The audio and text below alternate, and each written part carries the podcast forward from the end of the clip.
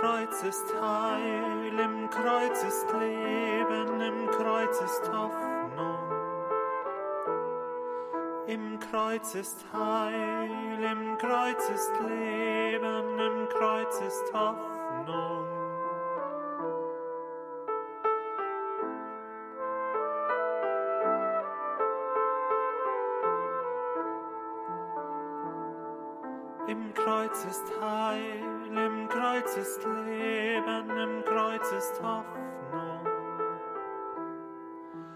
Kreuz ist Heil, im Kreuz ist Leben, im Kreuz ist Hoffnung.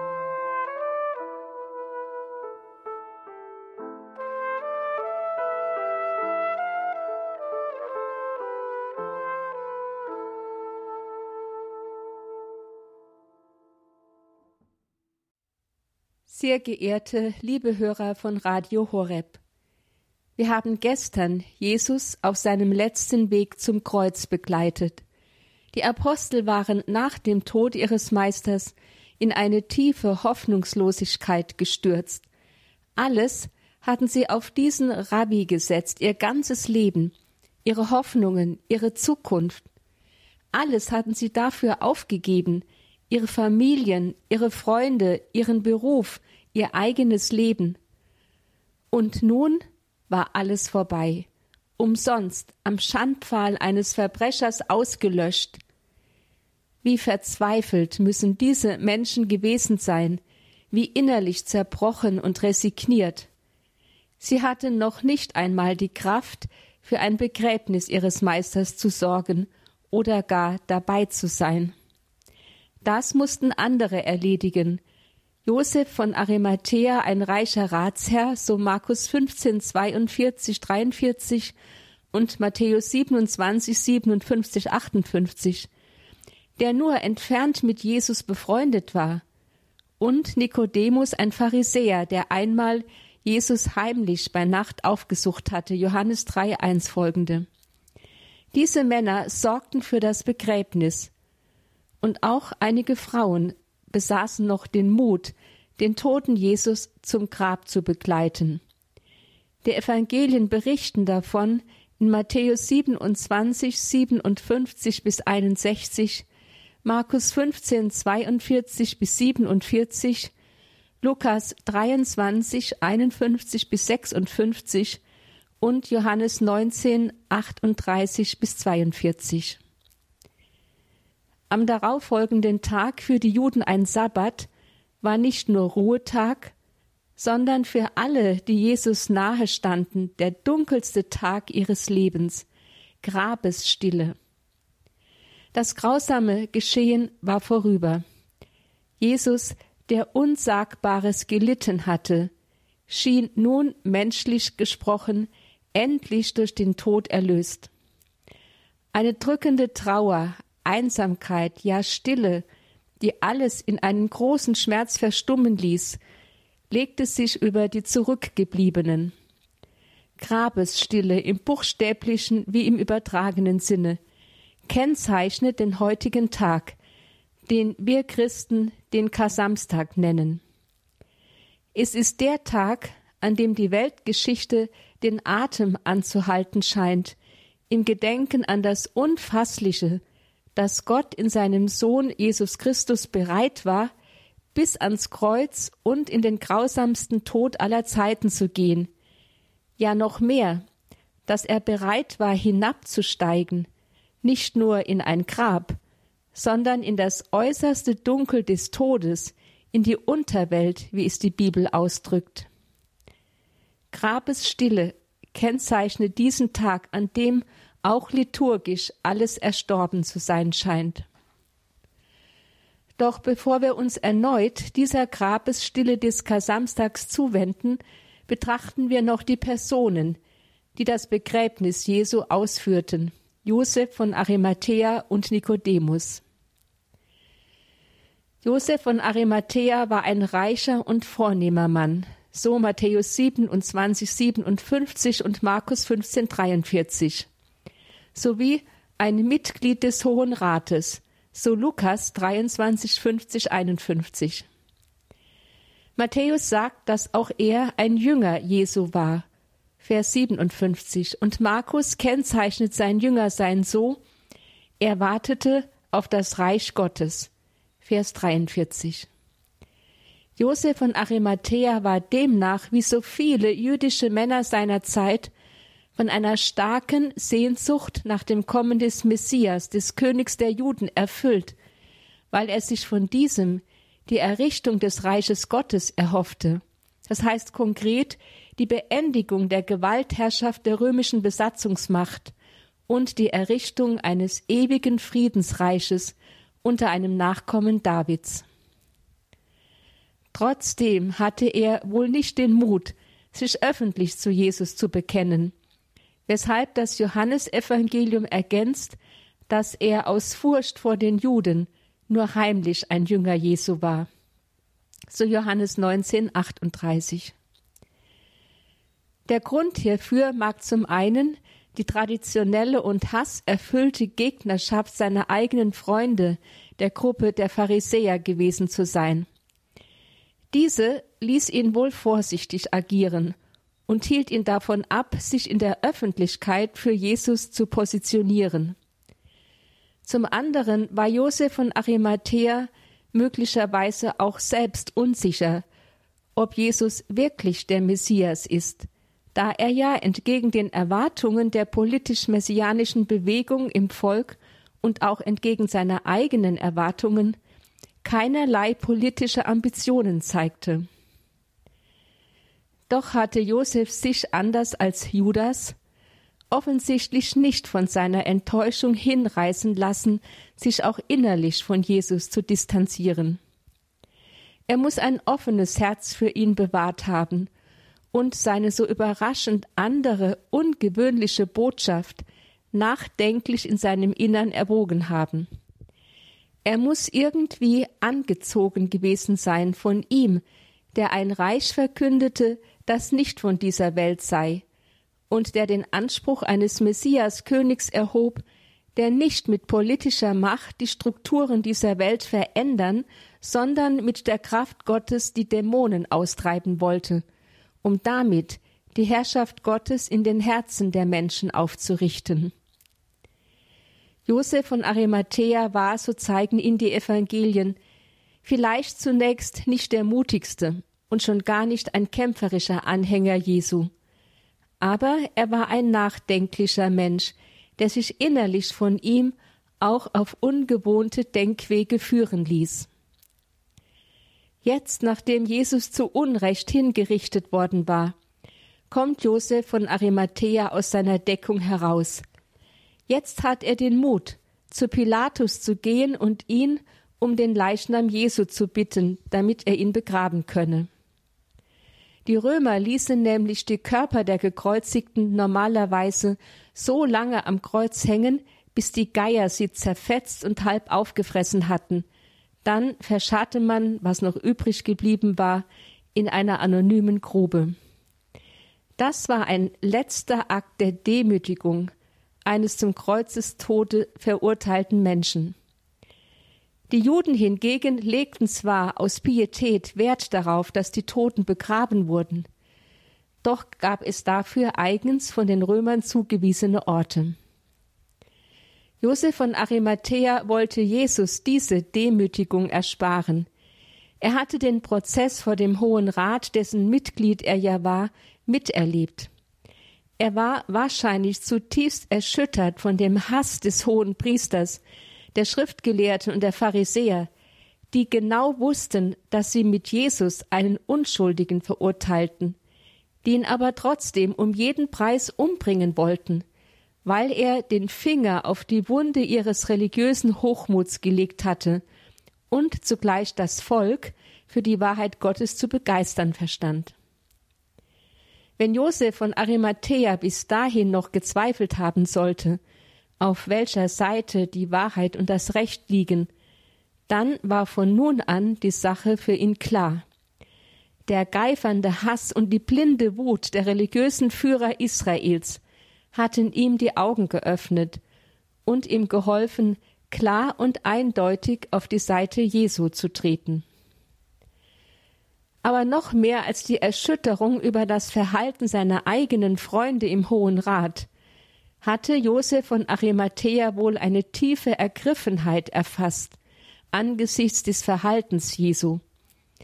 Mit welcher Demut und inneren Würde stand dieser Gefangene, der doch gerade eben vor dem Richterstuhl des hohen Priesters Kaiaphas zugegeben hatte, dass er der Messias, der Sohn Gottes ist, vor der würdelosen, selbstgerechten Menge von Frommen, die sich hin und her wandte, um falsche Zeugenaussagen gegen ihn aufzubieten, und erleichtert aufatmete, als Jesus endlich auf die Frage des hohen Priesters Bist du der Messias, der Sohn Gottes, die erlösende Antwort gab, du hast es gesagt.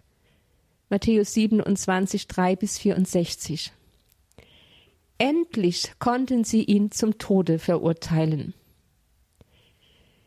Josef von Arimathea spürte spätestens an dieser Stelle, dieser Verurteilte ist in der ganzen Runde des Hohen Rates der einzig Aufrichtige und Wahre, der einzig Unschuldige und Glaubwürdige. Er ist der wirklich Mächtige vor all den ohnmächtig Wütenden, die glauben, sie hätten Macht über Leben und Tod.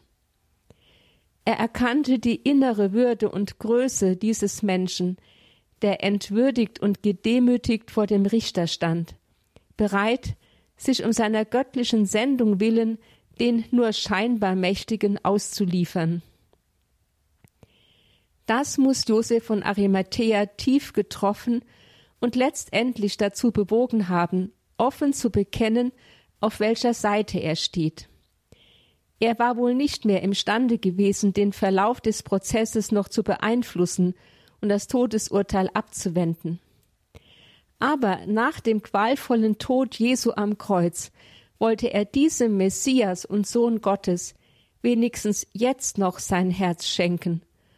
Und so war es ihm ein Herzensbedürfnis, Jesus als letzte Ruhestätte nicht eine Verbrechergrube, sondern ein würdiges Grab zu verschaffen, eben sein eigenes Grab, das er schon für sich selbst hatte vorbereiten lassen.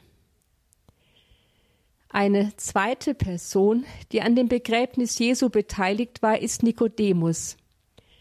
Nur der Evangelist Johannes spricht von ihm.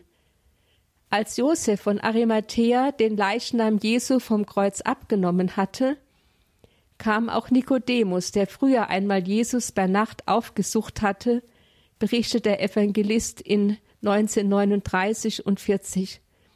Er brachte eine Mischung aus Myrrhe und Aloe, etwa hundert Pfund, sie nahmen den Leichnam Jesu und umwickelten ihn mit Leinenbinden, zusammen mit den wohlriechenden Salben, wie es beim jüdischen Begräbnis Sitte ist. Nikodemus war Pharisäer und ein führender Mann unter den Juden, berichtet Johannes in 3.1. Auch er bekannte sich nicht von Anfang an öffentlich zu Jesus. Zwar fühlte er sich von ihm angezogen und wusste in seinem tiefsten Innern, dass dieser Rabbi ein Lehrer ist, der von Gott kommt, denn er vollbrachte Zeichen und Wunder, die unübersehbar seine Einheit mit Gott bezeugten. Das gibt er selbst Jesus gegenüber zu, so in Johannes 3,2.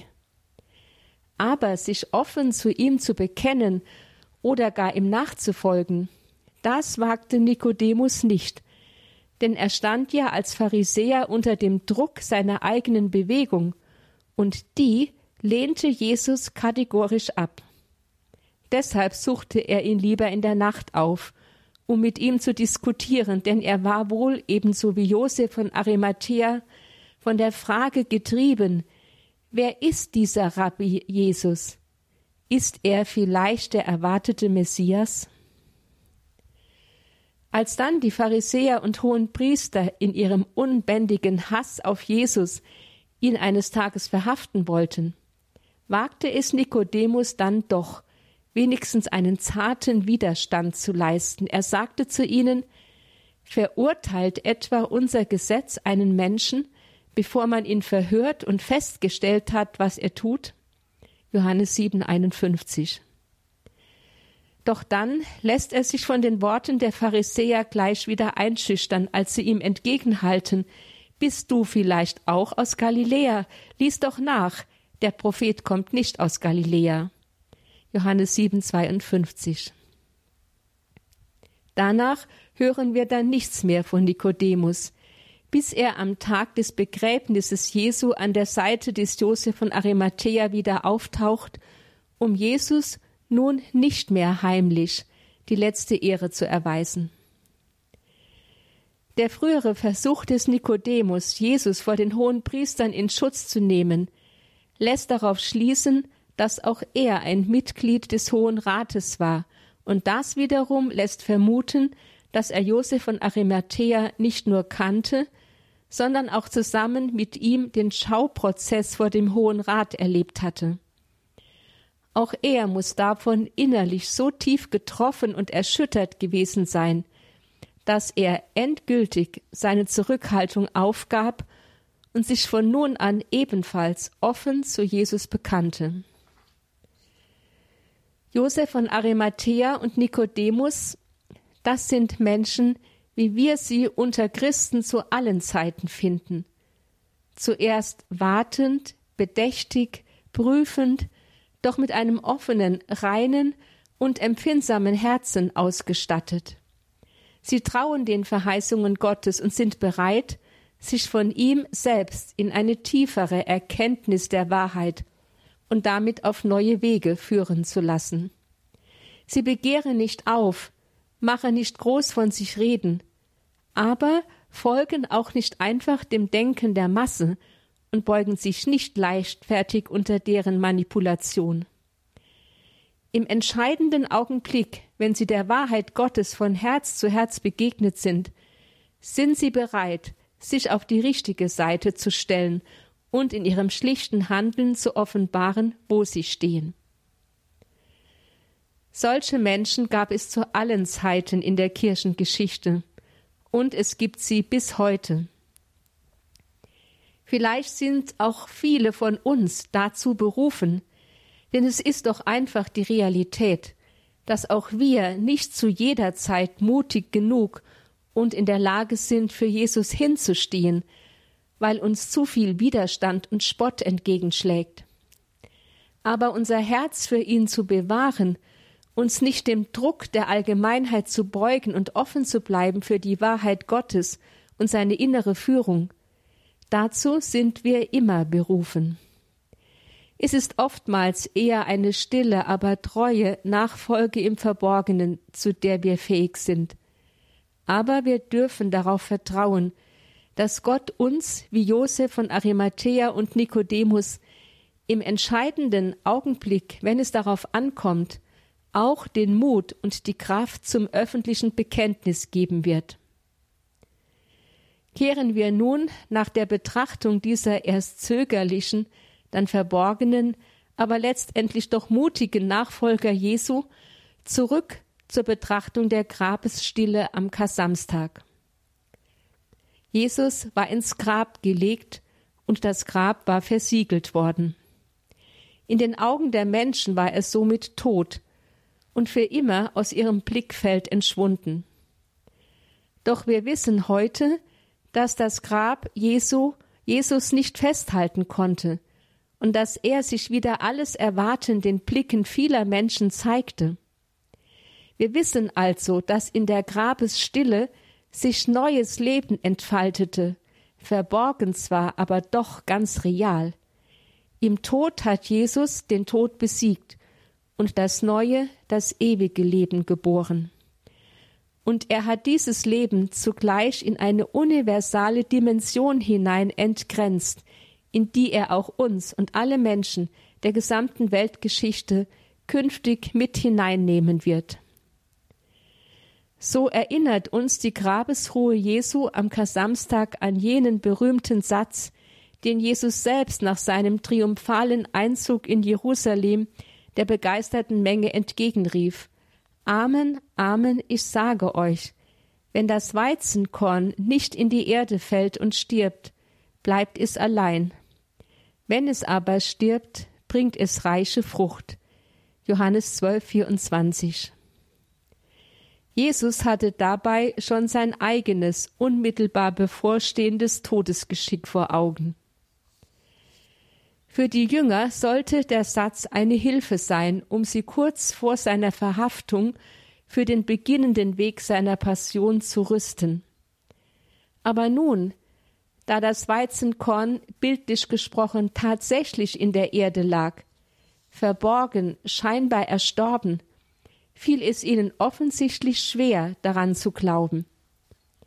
Dabei hatte Jesus ihnen kurz vor seinem Tod das wunderbare Versprechen gegeben, ich werde euch nicht als Weisen zurücklassen, sondern ich komme wieder zu euch.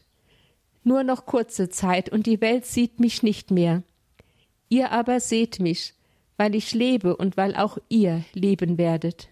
Johannes 14, 18 bis 19.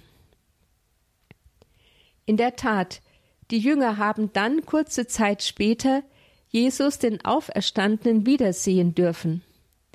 Doch schließlich ist er endgültig von ihnen gegangen und zum Vater zurückgekehrt. Doch auch hier nicht, ohne ihnen das Versprechen zu hinterlassen, ich bleibe bei euch alle Tage bis ans Ende der Welt. Matthäus 28, 20.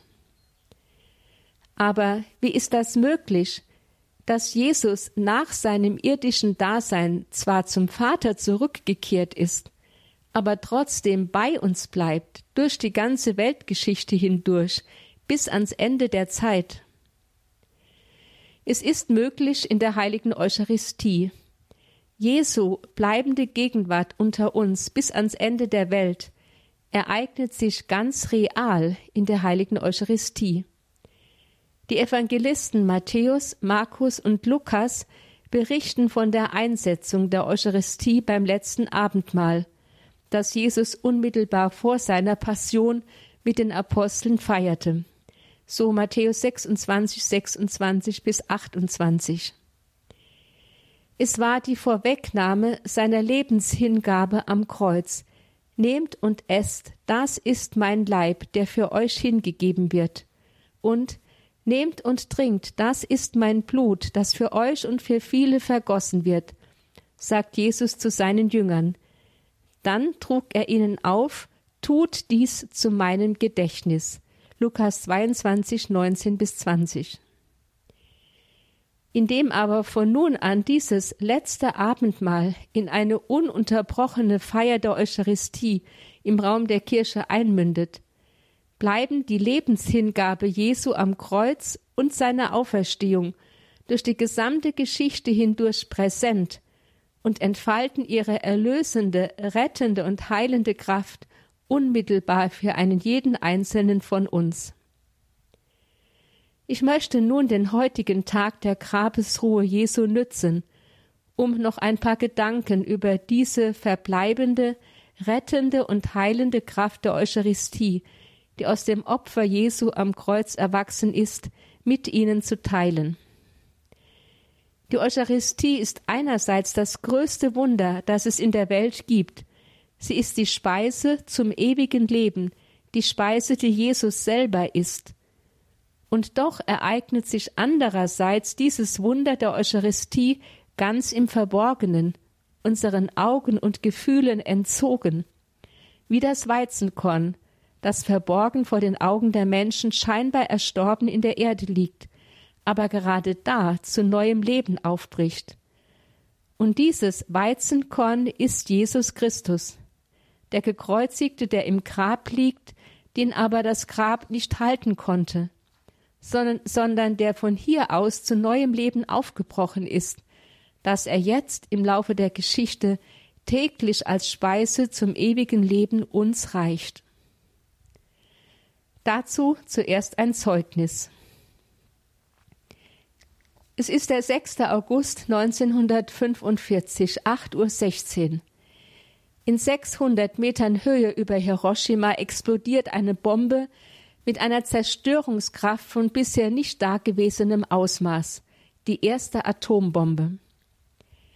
In wenigen Sekunden verglüht und verdampft eine ganze Stadt, und in ihr sterben auf der Stelle 80.000 Menschen. Insgesamt sind an den Folgen dieses Atombombenabwurfes schließlich 160.000 Menschen ums Leben gekommen. Mitten in jener Hölle von Hiroshima geschieht etwas Unglaubliches. Gott steigt in sie hinab, mitten hinein in dieses Inferno von Feuer und Tod. Gott in seinem Sohn Jesus Christus. Wie ist das möglich? Der Jesuit Petro Arupe, der spätere Generalobere des Jesuitenordens, der zu jener Zeit als Missionar in Hiroshima lebte, berichtet darüber. Unser Haus war eines von denen, die noch standgehalten hatten, wenn es auch arg mitgenommen war, ohne Fensterscheiben und Türen, die alle von der heftigen Druckwelle der Explosion mitgerissen worden waren. Wir wandelten das Haus in ein Hospital um und brachten dort ungefähr 200 Verwundete zusammen, um sie zu pflegen und ihnen beizustehen. Am folgenden Tag, dem 7. August, feierte ich um fünf Uhr früh im Haus die heilige Messe. Die halb zerstörte Kapelle war voll mit Verwundeten. Sie lagen dicht beieinander auf dem Boden und litten qualvolle Schmerzen. Ich begann mit der heiligen Messe, so gut ich es inmitten dieser vielen leidenden und stöhnenden Menschen konnte. Sie hatten ja nicht die geringste Vorstellung von dem, was sich auf dem Altar vollzog. Es waren alles Nichtchristen, die noch nie eine Messe miterlebt hatten. Ich kann den entsetzlichen Eindruck nicht vergessen, als ich mich zum Dominus Vobiscum zu ihnen umwandte. Die heilige Messe wurde damals noch mit dem Rücken zum Volk gehalten. Und das ganze Elend vom Altar aus sah. Ich war unfähig, mich zu bewegen und verharrte wie gelähmt mit ausgebreiteten Armen, vertieft in den Anblick dieser menschlichen Tragödie. Menschliches Wissen und technischer Fortschritt dazu benützt, die Menschen zu zerstören. Sie sahen mich alle an mit Augen voller Qual und Verzweiflung, als ob sie irgendeinen Trost erwarteten, der vom Altar kam. Es war ein entsetzliches Bild, in wenigen Minuten würde der hier auf dem Altar sein, von dem Johannes der Täufer gesagt hatte, Mitten unter euch steht der, den ihr nicht kennt. Johannes 1,26. Mir war niemals zuvor so stark zu Bewusstsein gekommen, wie einsam die Menschen sind, die Jesus nicht kennen. Ihr Erlöser ist mitten unter ihnen, er, der sein Leben für sie hingegeben hat und sie kennen ihn nicht. Als ich die Hostie vor diesen verwundeten und zerfetzten Körpern erhob, stieg in meinem Herzen die flehentliche Bitte auf, mein Herr und mein Gott, hab Mitleid mit diesen Schafen, die keinen Hirten haben. Herr, lass sie an dich glauben. Und in der Tat, Ströme von Gnaden gingen in den folgenden Wochen und Monaten von diesem Altar und dieser Hostie aus. Sechs Monate später, als bereits alle geheilt unser Haus verlassen hatten, nur zwei waren gestorben, hatten viele von ihnen die Taufe empfangen, und alle hatten erfahren, dass Jesus Christus, der sein Leben für uns hingegeben hat und in der Eucharistie unter uns geblieben ist, ein Mitleiden und einen Trost schenken kann, der weiter reicht als aller menschlicher Trost, dass er einen Frieden schenken kann, der es möglich macht, sogar mitten im Leid zu lächeln und selbst denen zu verzeihen, die so schreckliches Leid über uns gebracht haben. Soweit Petro Arupe. Jesus in der Eucharistie, in der Hostie, unter diesen so furchtbar zerfetzten menschlichen Körpern, wie ist das möglich? dass Jesus in der Eucharistie so viel unter diesen entsetzlich leidenden Menschen bewirkt hat, dass sich ein Großteil von ihnen hat taufen lassen. Diese Menschen haben zutiefst gespürt, in diesem kleinen Stück Brot ist Gott zu ihnen gekommen, in diesem kleinen Stück Brot hat er ihren menschlichen Leib angenommen, auch den von menschlicher Gewalttat so zerfetzten Leib. In diesem kleinen Stück Brot teilt Gott ihr grausames Schicksal.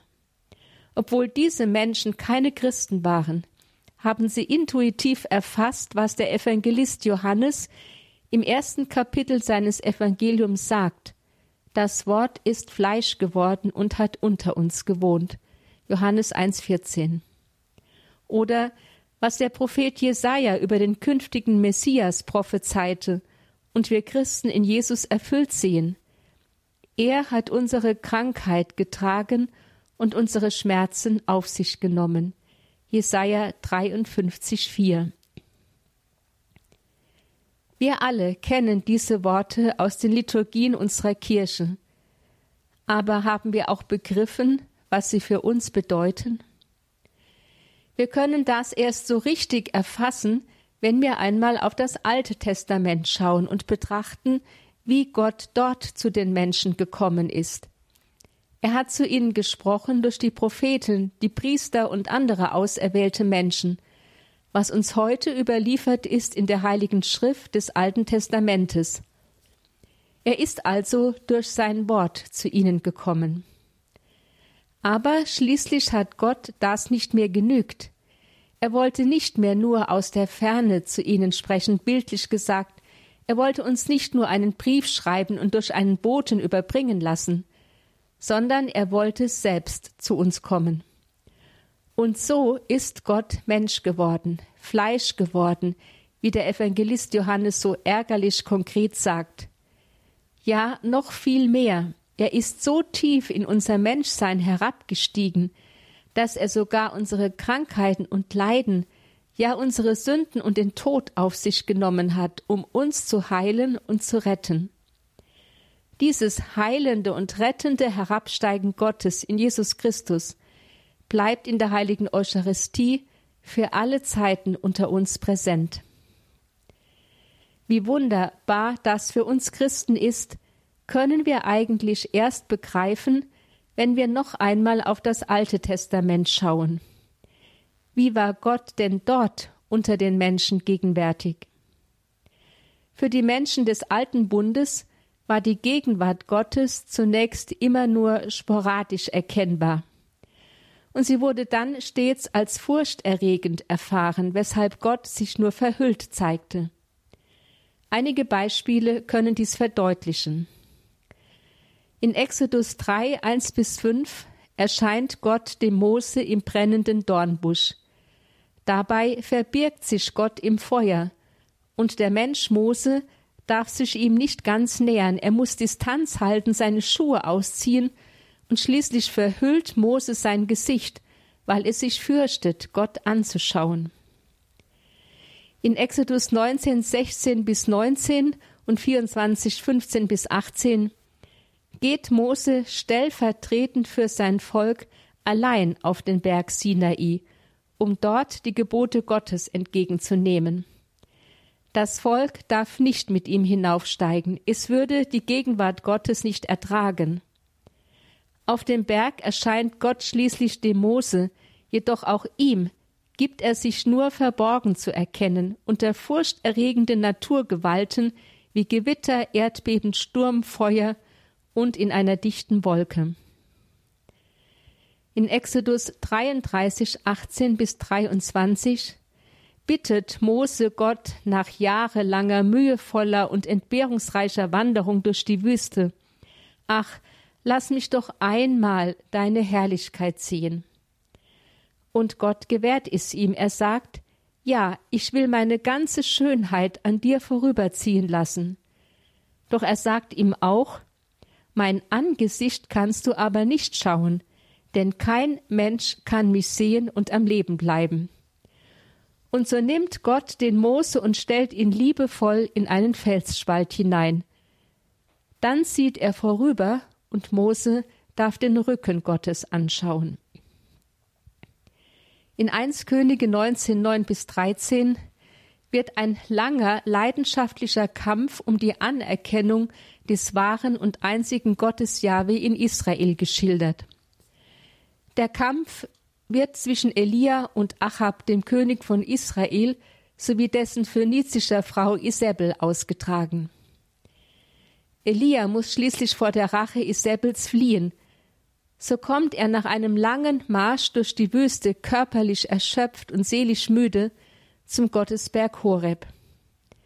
An diesem Ort, an dem einst Jahwe zu Mose herabgestiegen war, darf auch Elia nach all den Gefahren und Leiden seinem Gott begegnen.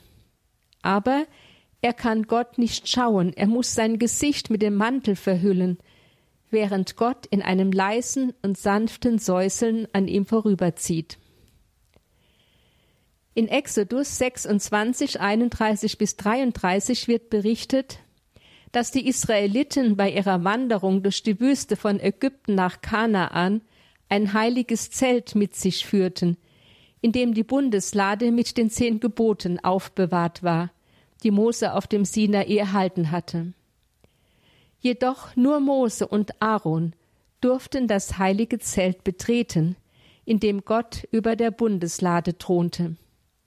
Später wurde die Bundeslade im Allerheiligsten im Tempel in Jerusalem aufgestellt. Dort durfte nur der hohe Priester das Allerheiligste betreten, und auch das nur einmal im Jahr. All jene Textstellen des Alten Testamentes zeigen in der Tat, dass das Kommen bzw. die Gegenwart Gottes für die Menschen des alten Bundes stets ehrfurchtgebietend und in gewisser Weise auch furchterregend war. Die Israeliten wussten, kein Mensch kann Gott schauen oder sich ihm nähern, ohne zu sterben. Und doch war diese furchterregende Gegenwart Gottes im Alten Testament im Vergleich zu den heidnischen Religionen im Umfeld Israels zugleich auch eine wunderbare Gegenwart, immer dem Menschen zugewandt, zu seinem Wohl, barmherzig und gnädig. So zieht zum Beispiel Gott in einer Wolke auf dem Sinai an Mose vorüber und ruft aus, Jahwe ist ein barmherziger und gnädiger Gott, langmütig und reich an Huld und Treue. Er bewahrt Tausenden die Huld, nimmt Schuld, Frevel und Sünde weg, lässt aber den Sünder nicht ungestraft. Exodus 34, 6 bis 7. Und Israel bekennt voller Stolz und Freude, welche große Nation hätte Götter, die ihr so nahe sind, wie Jahwe, unser Gott, uns nahe ist, wo immer wir ihn anrufen. In Deuteronomium 4, 7. Aber für uns Christen ist Gott noch viel näher gekommen. Er ist sogar selbst Mensch geworden, um sich ganz in das Schicksal des menschlichen Lebens hineinzuopfern und in ihm präsent zu bleiben, durch sein immerwährendes Opfer in der heiligen Eucharistie. Und das Schönste ist, Gott hat dies schon im Alten Testament angedeutet. Er ist ja immer derselbe Gott im Alten wie im Neuen Testament schauen wir noch einmal auf die Begegnung des Mose mit Gott im brennenden Dornbusch, Exodus 1 bis 3, 1 bis 5. Gott ist in ihm nicht nur in seiner furchterregenden Herrlichkeit erschienen, er ist auch in ihn herabgestiegen, wie er selbst zu Mose sagt, herabgestiegen vom Himmel herunter, mitten in das Leid der Israeliten, um sie zu retten. Ich habe das Elend meines Volkes in Ägypten gesehen und ihre laute Klage über ihre Antreiber habe ich gehört. Ich kenne ihr Leid. Ich bin herabgestiegen, um sie der Gewalt der Ägypter zu entreißen. So Exodus 3,8. Wir Christen wissen heute, Gott ist nicht nur in den brennenden Dornbusch herabgestiegen, um Israel aus einer politischen Notlage zu retten sondern er ist in Jesus Christus in unser Menschsein herabgestiegen für alle Zeiten, um alle Menschen dieser Erde aus der Not des ewigen Todes zu retten. Und dafür ging er selbst bis in den Tod, ja bis hinein in einen schmählichen Sklaventod am Kreuz und schließlich bis in die Unterwelt, das Reich des Todes. Der Apostel Paulus fasst dieses Geheimnis des Abstiegs Gottes in die unsterblichen Worte Er war Gott gleich, hielt aber nicht daran fest, wie Gott zu sein, sondern er entäußerte sich und wurde wie ein Sklave und den Menschen gleich. Sein Leben war das eines Menschen. Er erniedrigte sich und war gehorsam bis zum Tod, bis zum Tod am Kreuz. Darum hat ihn Gott über alle erhöht und ihm den Namen verliehen, der größer ist als alle Namen, damit alle im Himmel, auf der Erde und unter der Erde ihre Knie beugen vor dem Namen Jesu und jeder Mund bekennt, Jesus Christus ist der Herr, zur Ehre Gottes des Vaters. So Philippa 2, 6 bis 8. Sind wir uns dessen bewusst, was Gott da für uns getan hat? Eucharistie ist nicht in erster Linie ein Mahl und erst recht nicht nur ein Mahl. Vielmehr, der Priester vergegenwärtigt bei jeder Eucharistiefeier auf dem Altar das Opfer Jesu am Kreuz, durch das wir erlöst sind. Es geschieht in jeder Eucharistiefeier etwas Ungeheures. Das, was vor rund 70 Jahren in Hiroshima und vor 2000 Jahren in Jerusalem geschehen ist, Gott steigt herab in das durch alle Zeiten der Geschichte hindurch fortdauernde Opfer Jesu am Kreuz. Und er steigt somit zugleich herab in unser Elend, um uns aus dem Tod zu retten. Schätzen wir das? Nehmen wir das an? Oder schauen wir auf die Begegnung des Mose mit Gott auf dem Berg Sinai, Exodus 19, 16 bis 19. Gott erscheint auf dem Sinai zwar in furchterregenden Naturgewalten wie Gewitter, Erdbeben, Sturm und Feuer, und nur Mose darf ihn schauen. Aber er steigt aus dem Himmel herab, um den Israeliten die zehn Gebote zu geben, eine wunderbare Lebensordnung, die ihnen das Überleben im alten Orient garantieren sollte. Und vor allem steigt er herab, um einen Bund mit den Israeliten zu schließen. Israel ist künftig Gottes Eigentum, ja Gottes geliebte Braut und Ehefrau, wie die Propheten Hosea und Jeremia das Verhältnis zwischen Gott und Israel im Bild beschreiben. Israel steht unter Gottes besonderem Schutz. Und wir Christen heute? Wir brauchen noch nicht einmal mehr einen menschlichen Mittler wie einst die Israeliten, unser Mittler war und ist ein für allemal Jesus Christus, und er hat uns das Antlitz des Vaters gezeigt. Wer mich sieht, sieht den Vater. Johannes 14, 9. Ihn, Jesus Christus und damit den Vater, dürfen wir Auge in Auge anschauen und direkt mit ihm sprechen, in der Eucharistie, in jeder Anbetung, ja noch mehr, wir dürfen von Herz zu Herz mit ihm sprechen, da wir in der Eucharistie in, ihn in unser Herz aufnehmen. Wie wunderbar ist es demnach, Jesus Christus empfangen und anbeten zu dürfen. Oder denken wir an die Begegnung des Mose mit Gott aus dem Felsspalt heraus, Exodus 33, 18 bis 23.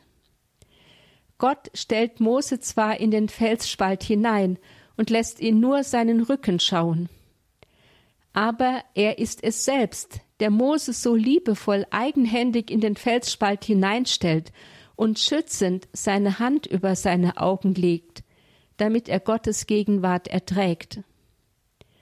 Und wir Christen heute, wir brauchen uns nicht mehr im Felsspalt zu verbergen um von dort aus nur den Rücken Gottes anzuschauen. Nein, wir dürfen frei vor Gott hintreten. Dafür ist er Mensch geworden und unter uns geblieben in diesem kleinen Stück Brot, damit wir ihn von vorne anschauen können, von Angesicht zu Angesicht. Er legt nicht seine Hand über uns, sondern er legt sie selbst in unsere Hand, damit wir ihn empfangen und in unser Herz aufnehmen können. Wie demütig ist Gott und wie oft gehen wir, wenn wir die Eucharistie empfangen, mit der Demut Gottes so gedanken- und gefühllos um. Wir sollten uns darum bemühen, Jesus immer ehrfürchtig und dankbar in der Eucharistiefeier zu empfangen. Wir sollten uns aufrichtig um ein reines und würdiges Herz bemühen, wenn wir zur Kommunion gehen.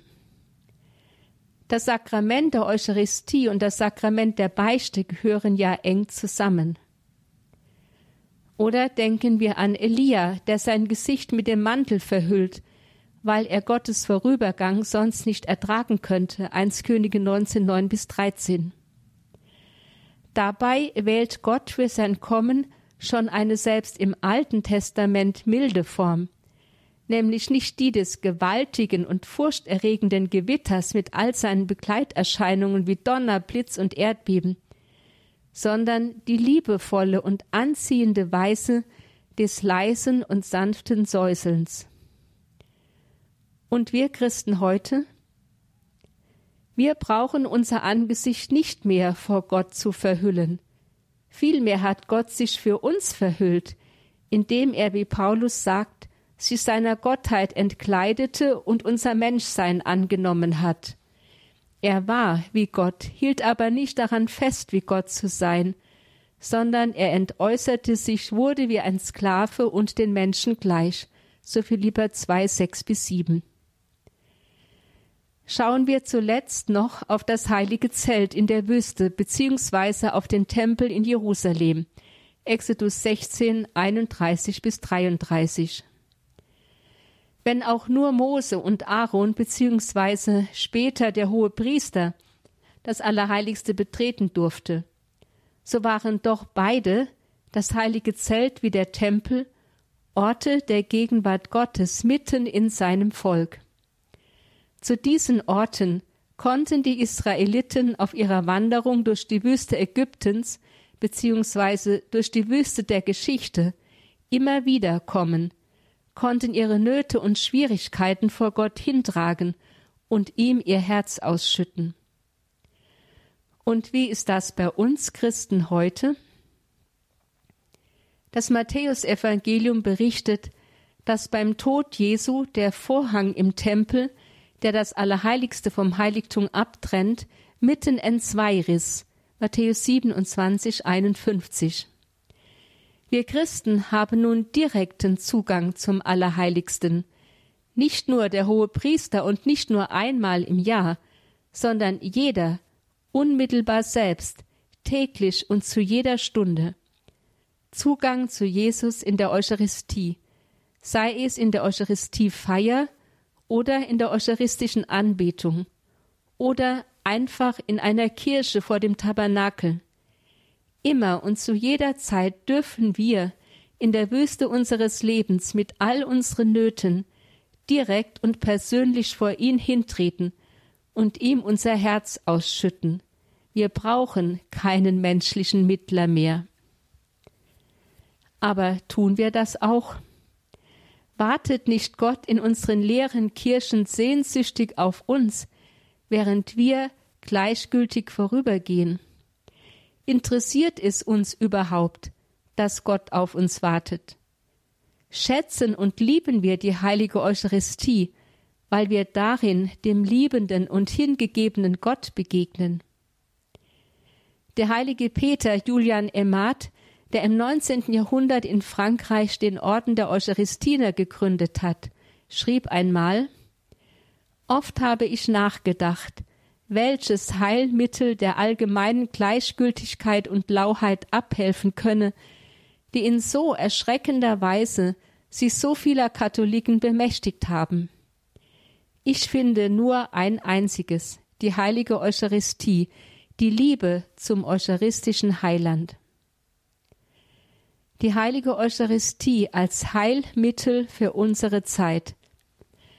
Das ist eine tiefe Weisheit. Die Menschen heute, die Tag und Nacht im Netz unterwegs sind, die eine Flut von Informationen überall herbekommen und unentwegt Kontakte über die sozialen Medien pflegen. Sie hungern mehr denn je nach einer persönlichen, unmittelbaren Begegnung mit Gott, ohne Handy, von Angesicht zu Angesicht. Und außerdem, wie viele Menschen sind verzweifelt, sehen keinen Sinn mehr in ihrem Leben, können dem Stress, dem Leistungsdruck, der medialen Überflutung nicht mehr standhalten. Wie viele werden psychisch und physisch krank und flüchten in Drogen oder gar in den Tod. Würden Sie einen Zugang zu Jesus in der Eucharistie finden, würden Sie lernen, Ihr Herz vor ihm auszuschütten, ihm Ihren ganzen Wirrwarr, Ihre Verzweiflung, Ihre Überforderung, Ihre Verletzungen, alles hinzuhalten, dann könnte er Ihr Inneres ordnen und heilen, dann könnte er Sie verwandeln und ihnen den inneren Frieden der Seele wiederschenken. Ein Heilmittel in der Krise unserer Zeit wäre in der Tat die heilige Eucharistie und aus ihr hervorgehend die eucharistische Anbetung. Ich bin der Überzeugung, sie wäre das Heilmittel. Der emeritierte Papst Benedikt XVI. sagte einmal in einer Predigt Liebe Freunde, die Treue zur Begegnung mit dem eucharistischen Christus in der Sonntagsmesse ist für den Glaubensweg wesentlich. Aber wir sollten auch den im Tabernakel gegenwärtigen Herrn oft aufsuchen. Gerade wenn wir die geweihte Hostie anbetend betrachten, zieht uns der Herr zu sich, in sein Geheimnis hinein, um uns zu verwandeln, wie er Brot und Wein verwandelt und an anderer Stelle sagt er, die Anbetung ist im tiefsten eine Umarmung Jesu, bei der ich ihm sage, ich gehöre dir, und ich bitte dich, sei auch du immer mit mir. Am Ende unseres sechsten Vortrags am Kasamstag möchte ich Ihnen folgende Anregungen mitgeben. Erstens, gehen Sie so oft Sie können in die Kirche vor den Tabernakel und lassen Sie sich von Jesus umarmen. Sagen Sie ihm, ich gehöre dir und ich bitte dich, sei du auch immer mit mir. Zweitens, Gott sagt von sich im Propheten Jesaja, als Heiliger wohne ich in der Höhe, aber ich bin auch bei den Zerschlagenen und Bedrückten, um den Geist der Bedrückten wieder aufleben zu lassen und das Herz der Zerschlagenen neu zu beleben. Jesaja 57, 15. Dieser Gott wartet auf sie.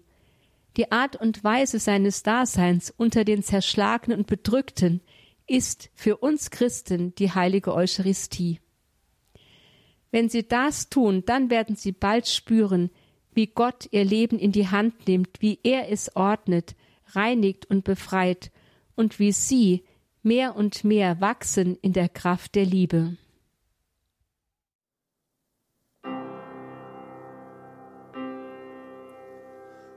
Gottheit die verborgen, beten nah ich dir. Unter diesen Zeichen bist du wahrhaft hier.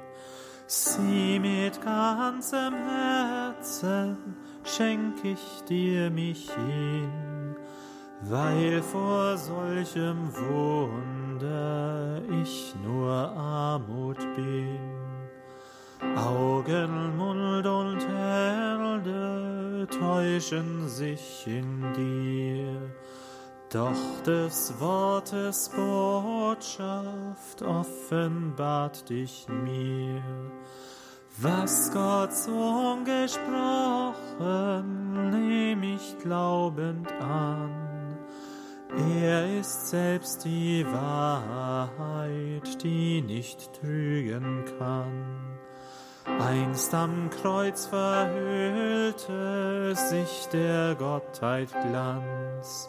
Hier ist auch verborgen deine Menschheit ganz. Beide sieht mein Glaube in dem Brote hier. Wie der Schächer ruf ich, Herr, um Gnad zu dir. Kann ich nicht wie Thomas schauen die Wunden rot? Bet ich denn noch gläubig, du mein Herr und Gott. Tief und tiefer werde dieser Glaube mein, fester lass die Hoffnung, treu die Liebe sein. Denkmal, das uns mahnet an des Herrn Tod. Du gibst uns das Leben, o lebendig Brot. Werde gnädig Nahrung meinem Geiste du, dass er deine Wonnen koste immerzu. Gleich dem Pelikane starbst du, Jesu mein, wasch in deinem Blute mich von Sünden rein. Schon ein kleiner Tropfen sühnet alle Schuld, bringt der ganzen Erde Gottes Heil und Huld. Jesus, den verborgen jetzt mein Auge sieht, stille mein Verlangen, das mich heiß durchglüht. Lass die Schleier fallen einst in deinem Licht, dass ich selig schaue, Herr, dein Angesicht.